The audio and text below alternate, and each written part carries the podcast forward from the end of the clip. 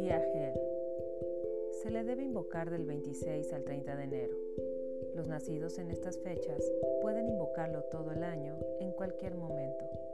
En el ciclo diario de las 20:20 a las 20:40 horas después de la salida del sol. Lo que puede obtenerse de Yahel. La sabiduría consistente en la evidencia interna de la verdad. Ayuda a quienes desean retirarse del mundo para filosofar y buscar la luz.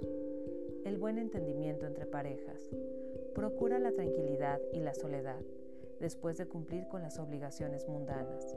Protege contra el escándalo, el lujo y el divorcio. Refinamiento de los sentidos, clarividencia, clariaudiencia, clarisistencia.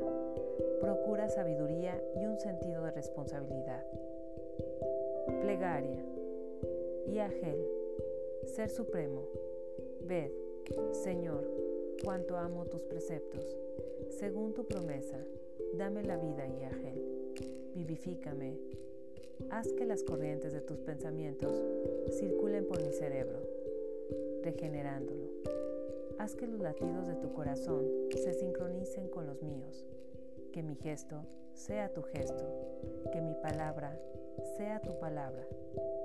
Haz que en mí lo masculino y lo femenino ocupen sus puestos respectivos y no permites que una imaginación exaltada me lleve a ambicionar otro lujo que el de comprender la maravillosa máquina del mundo que el Eterno creó. Búscame, Señor, un lugar en el que pueda exaltarte y celebrarte y desde el que sea posible mantener contigo la permanente conexión. Exhorto. Soy portador de ideas muy simples y de un corazón sensible al palpitar de los dos elementos fundamentales si eres modesto y virtuoso, comprenderás mi lenguaje y encontrarás en mí el orden natural de todas las cosas. Has de saber, peregrino, que todo nació de la idea, que todo encontró su fecundidad en el sentimiento, que uno y otros unidos forman el nudo de la creación. En tu masculinidad está la simiente de todo cuanto existe, y en tu feminidad está la tierra en la que todo puede crecer. No busques otra verdad más allá de ti mismo.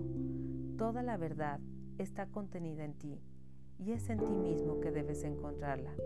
Busca en el calendario las fechas en que plantar las distintas semillas, porque todo está sujeto a un orden y nada puede florecer antes de tiempo. Descubre este orden y de ti nacerá todo un universo.